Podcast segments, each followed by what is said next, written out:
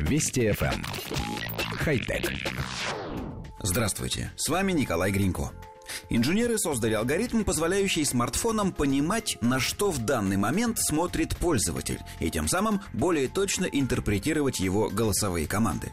Алгоритм сопоставляет данные с фронтальной и тыловой камер и вычисляет конкретную точку, на которую направлен взгляд.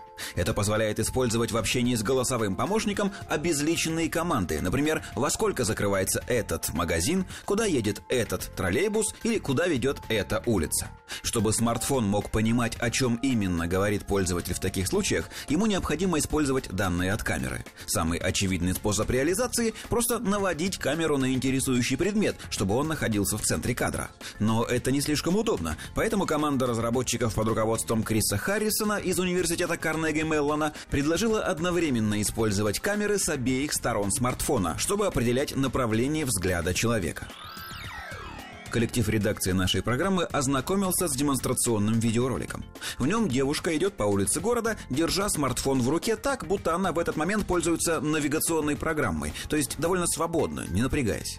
Видео, записанное в этот момент с обеих камер телефона, показывает, что даже в этом положении они отлично фиксируют как лицо владельца, так и детали обстановки прямо перед ним. По глазам пользователя алгоритм определяет направление взгляда, а затем экстраполирует его на картинку с основной камеры. Получается довольно корректно. Скажем, программа точно определяет, на какой из двух стоящих рядом в комнате стульев в данный момент направлен взгляд. С точки зрения развития голосовых помощников, это, несомненно, большой шаг вперед. Эти программы пока очень несовершенны, не всегда хорошо распознают слова, не способны поддерживать многоуровневый диалог, а уж указательные местоимения и вовсе не понимают. Теперь же появился шанс сделать голосовых помощников более функциональными. Но вот с точки зрения сохранения приватности возникает множество вопросов. Для того, чтобы алгоритм работал, смартфон должен будет не только записывать все звуки вокруг себя, но и снимать панорамные видео. Известно, что гаджеты не обрабатывают голосовые данные самостоятельно, они отправляют их на серверы компании-производителя. Утверждается, что это делается исключительно ради оперативности. Смартфоны не способны обработать такое количество аудиоданных самостоятельно. Надо полагать, с видеоданными будет то же самое, поскольку они на порядке объемнее.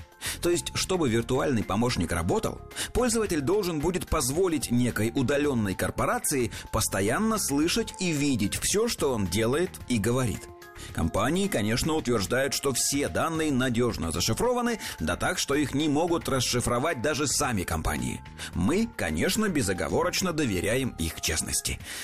Хотя... Вести FM. Эм. Хай-тек.